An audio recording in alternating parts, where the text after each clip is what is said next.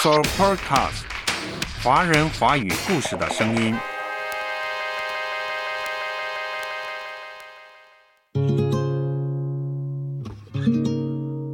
祷告是这世上最自然的行为。祷告的唯一理由是我们禁不住要祷告。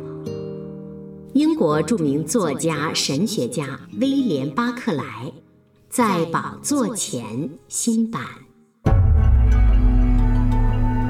阅读开阔视野，豁达心胸；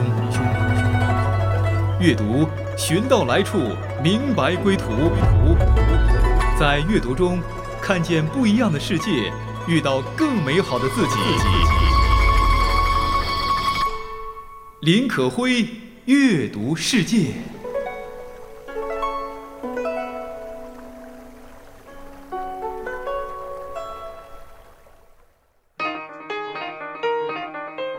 你好吗，我的朋友？我是可辉，这里是阅读世界。很期望你的今天过得非常喜乐、平安，你的身心灵都是健康的。很期望你每一天的生活都像你祷告中所期待的那样。没错，今天我们将要走进的是一本关于祷告的书。英国著名神学家、作家威廉·巴克莱在宝座前新版。在这本书中，我们将会看到，在巴克莱的眼中，祷告是什么？他觉得祷告很简单，这恰恰和很多人的认识不一样。许多基督徒认为祷告是一件困难的事儿。因为祷告对人而言是一件极不自然的举动，它要求我们向着无讲话，好像在空气里自言自语。我们看不见我们祷告的对象，看不见他在讲话，哪里是什么祷告嘛？简直违反常理。所以说，很多人认为能够恒心的祷告下去，专注的每天祈祷是一件困难的事儿。但威廉·巴克莱认为。祷告不难，因为这是世上最自然的事儿。祷告是一种本能，就好像呼吸、走路、吃饭、睡觉那样的自然。在宝座前这本书的第一部分就告诉了我们，祷告是可以学习的，有具体的原则、具体的方法，可以一步步跟着实践。微笑的指尖在狂风中乱飞。过去的回忆，抹不去的伤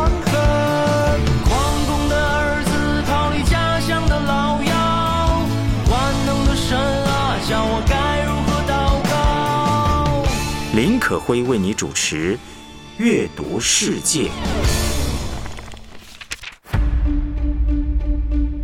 祷告不难，因为这是世界上最自然的行为。美国著名哲学家威廉·詹姆斯说：“尽管有人认为不必祷告，另一些人则主张祷告。然而，正反两面都没有提出祷告的理由。祷告的唯一理由是我们禁不住要祷告。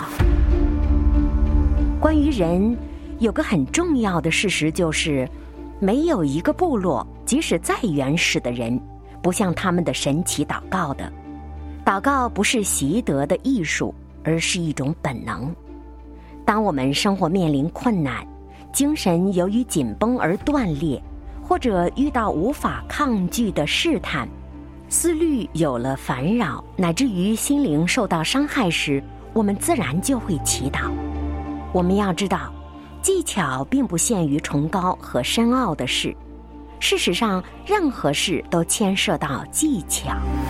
每一件事儿，我们都要经历学习阶段。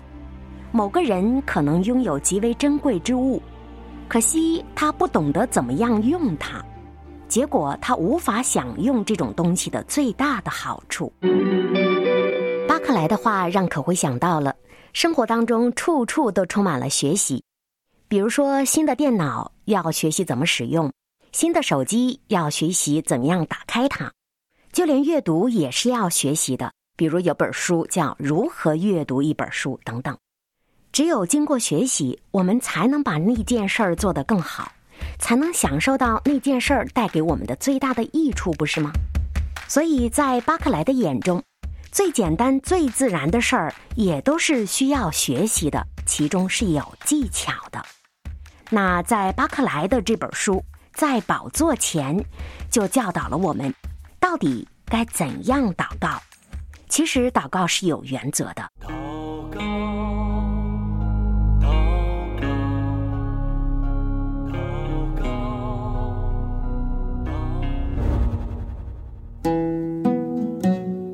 首先，巴克莱提出，祷告在圣经当中有两个被大家频频引用的例子，常常是被引用错了的。在福音书当中呢，耶稣对人做过两个祷告的比喻，可是人们却误解了。比喻之一就是我们称之为“深夜来友”的比喻，《路加福音》的十一章五到八节里，这个故事叙述了一位旅人深夜到朋友家里。由于夜已深，那人没有东西可用来接待他。在巴克莱眼中，在东方接待客旅是神圣的职责，因此虽是半夜时分，这人也只好到邻舍那儿敲门借点食物，帮助来人。可是这位邻居早已上床睡觉，起初他不情愿起床，可是这个人非常迫切，不停地敲门。睡在床上的人拿他没办法。只好起身把食物给了他。这是耶稣的第一个比喻。第二个比喻也在路加福音，是十八章的二到七节。这被称为是不义之官的比喻。经文说，某城中有位寡妇想要申冤，同城中有个不义的官，如果不送丰厚的贿赂，就得不到他的优势的裁决。这位寡妇没有钱行贿。然而，他有一样东西，那就是恒心。他一而再、再而三的求，直到这位不义的官不堪其扰，而把他所要的给了他。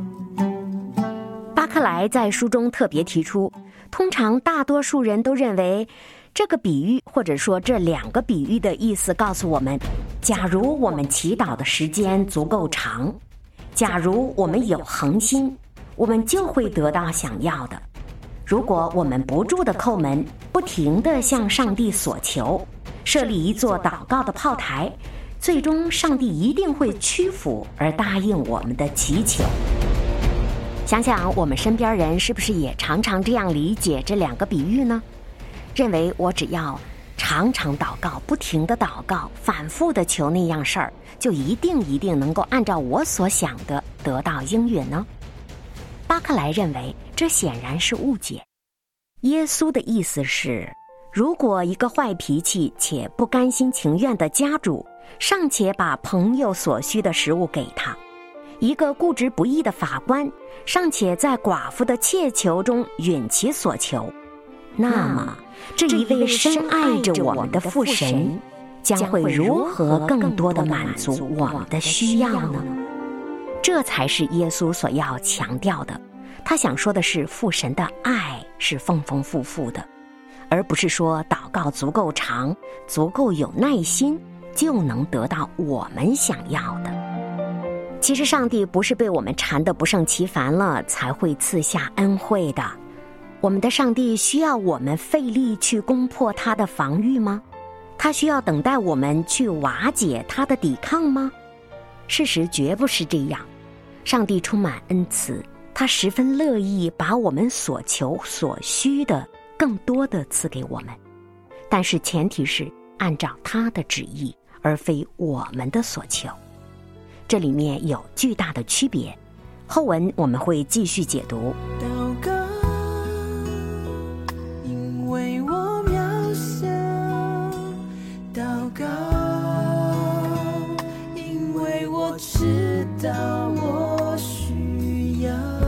威廉·巴克莱在宝座前，新版，由台北基督橄榄文化出版。我是你的好朋友可辉。虽然祷告是我们常常做的事儿，信不信主的人心底里其实都有很多的祷告。到底祷告是什么？我们真的会祷告吗？这是一个老生常谈的话题了。可是读到了巴克莱的《在宝座前》这本书。我仍然觉得说的非常接地，祷告其实是需要学习的。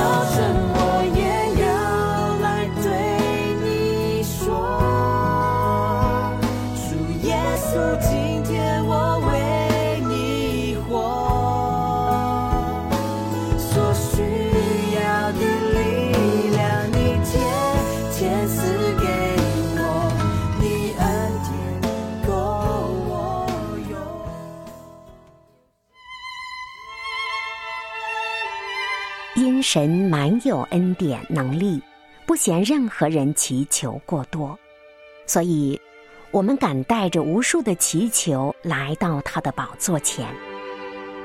虽然神知道我们的所需，他满有恩慈，他乐意赏赐多过于我们所求的，但是巴克莱提醒我们说，因为神有这样的特质，我们就捐弃了祷告的习惯吗？知道神是慈爱的。他乐意赐给多于我们所求的，那我们就可以随心所欲的祷告了吗？或者我们祷告的唯一目的就仅仅在于获得了吗？当然不是。在巴克莱的眼中，祷告有几个基本原则。祷告的头一个原则就是祷告要诚实。我想听到这儿，很多听众朋友会说。我每天的祷告都很诚实啊，可是可能在不知不觉中，我们犯了不诚实的毛病。我们接着听，神学家路德曾经说：“祈祷的第一律是不可欺哄上帝。祷告的最大试探就是有口无心，把应该祈祷的事儿用虔诚的语言做形式上的祈祷。”我们的祈祷一旦真的实现了，反而令我们大为震惊。我们可能祈求改掉一些习惯，比如熬夜、刷手机、打游戏、拖延症、抽烟等等。可是事实上，我们却没有丝毫去表现把这些习惯克服的意愿。实际上，口中说了，行动上完全没有。还有，我们也会祈求自己能够拥有某些德行，甚至是气质。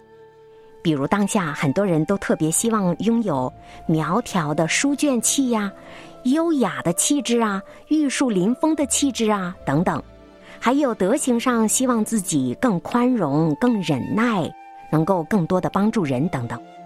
可是事实上，虽然口中祷告了，但并没有努力的想办法去拥有这些德行和气质。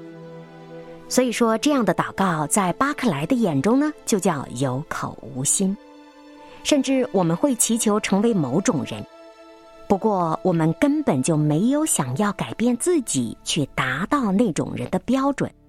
比如说，我们期望自己更谦卑、更自律、更节俭，可是事实上行动上一点儿都没有去配合、去努力做，所以这个祷告只能落空。所以，巴克莱称为我们口中十分期望可以得到一些东西，但是心中却没有真正的想要得到它们，那就是欺哄神了。这样的祷告是不诚实的。我们祷告的时候，应当对自己诚实，对自己诚实，才能够诚实的与上帝交通。因为神是鉴察人心的神，我们是真诚还是虚伪？是真的想要，还是只是口头上想要？他一秒钟就检查出来了。在巴克莱的书中，祷告的第二个原则是：我们所做的祷告必须十分明确。比如说，我们仅仅求上帝原谅是不够的，因为我们是悲惨的、可怜的罪人，这样的祷告就太轻松、太笼统了。我们至少应该向上帝陈明自己犯了什么罪，比如说我嫉妒别人啦，比如说太自我了，比如说我很贪心啦，等等，这些罪是具体的，要具体的向上帝认罪，甚至具体到某件事、什么时间等等。还有感谢，含含糊糊的感谢上帝的恩典也不够，到底在什么事儿上，上帝给了什么样的恩典？我们要感谢他呢，含含糊糊的祈求上帝祝福我们，这样的祷告真的太大太笼统。我们应该知道自己到底缺乏什么，需要什么，然后特别的为具体事项祷告。比如说，我们特别具体的为找某样工作祷告，为找另一半祷告，为完成某个工作事项祷告。为自己的身体健康得到医治祷告，总之要很具体。再有了，巴克莱特别特别提醒我们说，没有经过自我检讨的祷告都不是真正的祷告。也就是说，在自己开口祷告之前，自己内心要思考，要检讨这个祷告是不是真诚的，是不是具体的，我自己有没有努力，然后再开口祷告。巴克莱说，很多人的祷告常常是不正确的，主要原因就是很少有人愿意在上帝面前诚实的做自我检讨。然而，这正是祷告的基础。祷告和自我检讨有时候是并行的。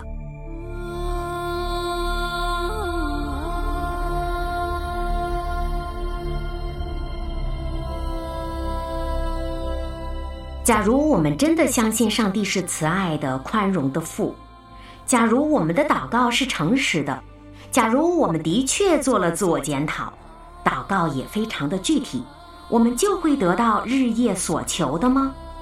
不一定。巴克莱说：“还有一些原则支配着我们的祷告。”那我们继续走进这本书，《巴克莱在宝座前》，学习一下到底该怎样祷告。虽然祷告是非常自然的事儿，但是它也是需要学习的。林可辉为你主持《阅读世界》。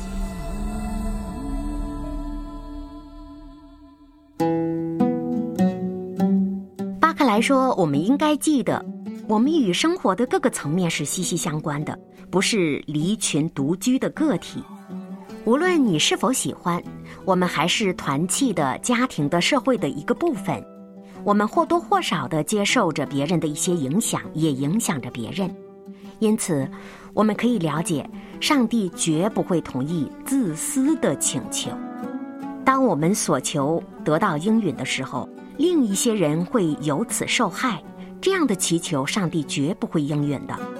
我们祈求自己得到，但是同时会让另一些人失去，这样的祷告，神也不垂听。生活当中，很多人在祷告的时候，整个宇宙就变成了只有自己，别无他人了。生活中一切事都要符合自己的祷告，自己的益处才行。拿巴克来说，我们的祷告若不顾及别人。是不蒙应允的。人既然是上帝家中的一份子，上帝绝不容许被宠坏的孩子。凡事用哭闹的方式求取所得。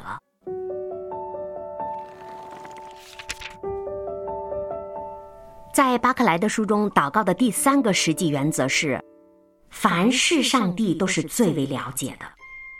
我们总是不晓得，我们所求的往往不是最好的。由于我们是人，我们所能看到的只是现在能看到的。我们不知道未来一周、一天、一小时之后会发生什么，甚至下一刻会发生什么，我们都难以看得到。我们每个人就像是电影演到一半儿才进场的人，既没有从头看，也不知道结尾是什么。银幕上的镜头对于我们来说是一个谜，那上帝是看全局的。只有他自始至终都明白，也只有上帝知道什么对我们是最为有益的。因此，上帝有时所给我们的，虽不是我们所求的，但却是对我们最好的。比如说，有些人祈求说：“千万千万不要让我跟他分手。”但事实上，不分手就有好的人生吗？这个人真的适合自己吗？上帝看得最清楚。可会就听过很多人做见证说：“幸好当初分手了，幸好神当时没有听我的祷告。”你看，神知道什么是最好的，那没有成就反而是最好的成就。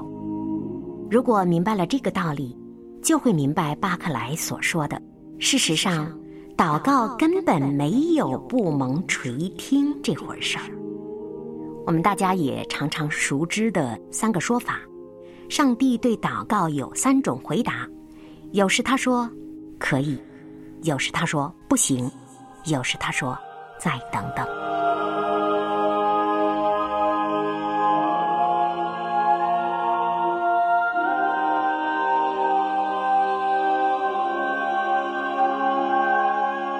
巴克莱在宝座前教导我们该怎样祷告。虽然祷告是一种本能。但是在巴克莱的眼中，祷告有一些具体可行的原则。第四个原则就是，这是一个不可或缺的原则。上帝绝不会为我们做那些我们自己能做的事儿。比如说，一个学生在考试之前根本没有复习，在考场上他祷告说：“神啊，让我通过这次考试吧。”这样的祷告神不会垂听的，因为他该抓紧时间好好复习，做好预备，而不是虚度光阴。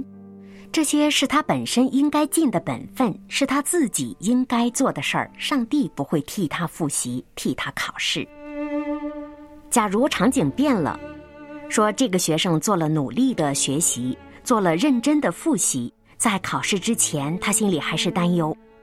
上帝呀，我很紧张，我担心这次考试考得不好，求你帮助我静下心来，帮我考出我真正的实力。这样真诚的祈祷，上帝一定会垂听的。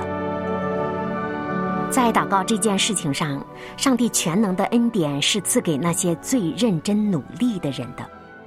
如果一个人无心拒绝试探，却祈求主能够帮他克服试探，这是徒然的。比如说，有人生病了，不吃药，不找医生，只是祷告。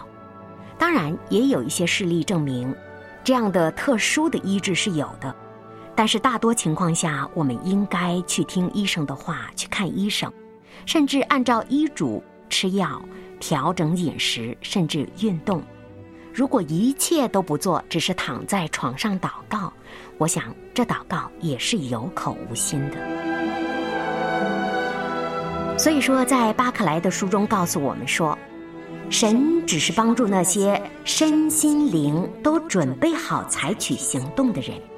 而不是听那些像老太爷一般坐着不动的人的祈祷。如果我们竭尽全力的配合上帝去做自己应做的本分，那许多祷告都会蒙垂听的。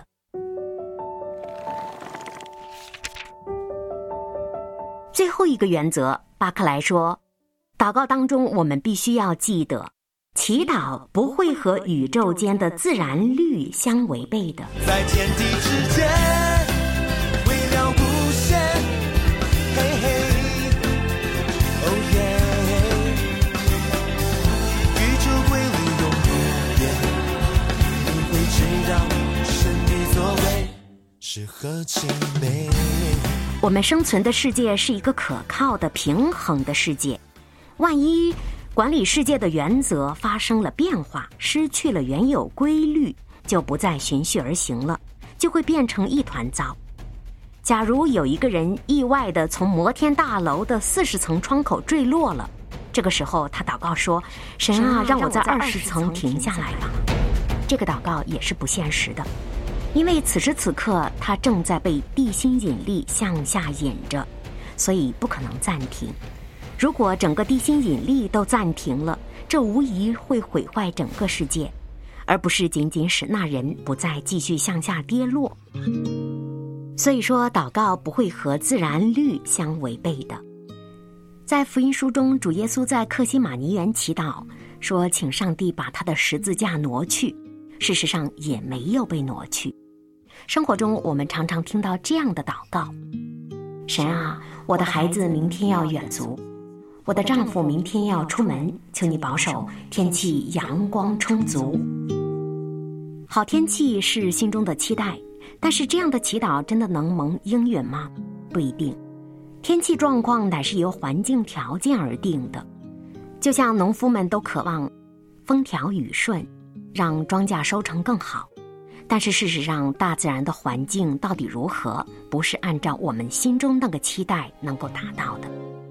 反而，巴克莱教导我们说，我们最应该祷告的是，求主让我们无论在怎样的天气和情况下，都能有信靠的心、喜乐的心度过这一天。在这个世界，向你掌权，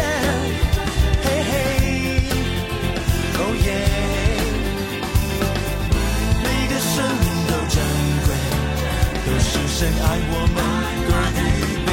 林可辉为你主持《阅读世界。威廉·巴克莱在宝座前新版，我是你的好朋友可辉。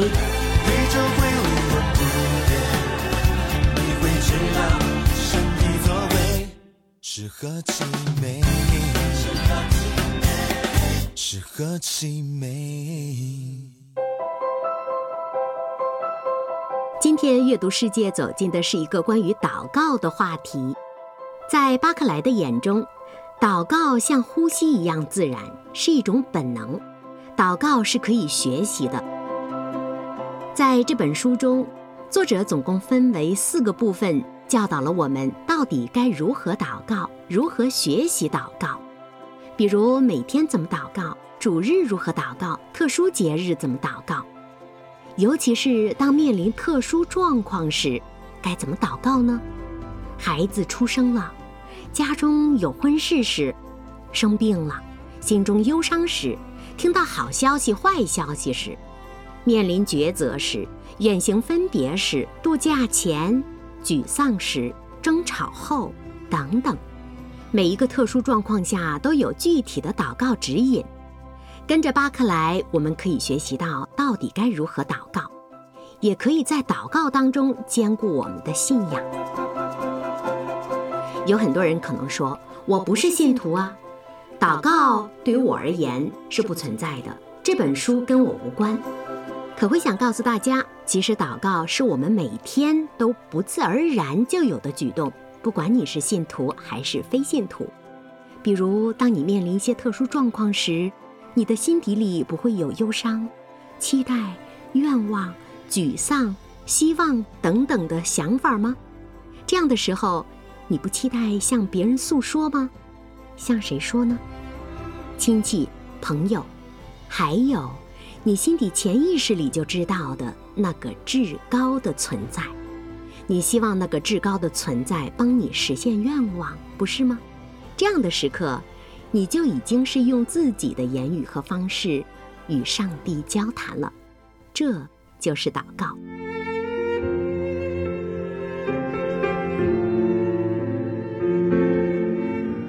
所以说，威廉·巴克莱在《宝座前》这本书中讲到的祷告，是跟每个人都相关的。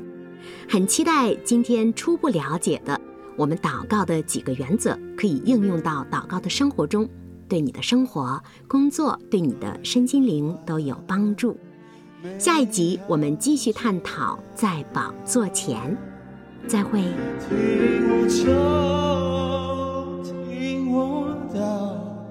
牵我手，放